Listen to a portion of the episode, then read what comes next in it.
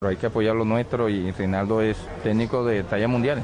Yo creo que vamos a estar bien representados y, lo interesante es que se lleve bien con, lo, con el grupo que tiene y la meta siempre, ir al mundial y hacer buen papel en el mundial, no solamente ir, sino hacer un buen papel y no pensar ya en, en participar, sino ganar.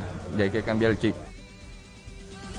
Bueno, y por supuesto que se refirió al delantero de moda, a Luis Fernando Muriel, y ojo con lo que dice con respecto a los partidos que vienen ante Brasil y Paraguay.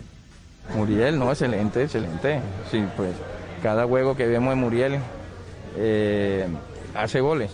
Y no solamente hace goles, juega muy bien. Y la verdad que, que no entiendo a veces porque nada más juega a medio tiempo. No entiendo, no sé cuál es la... eh, no sé, la verdad que no sé por qué pero, pero lo, el medio tiempo que juega lo hace excelentemente bien.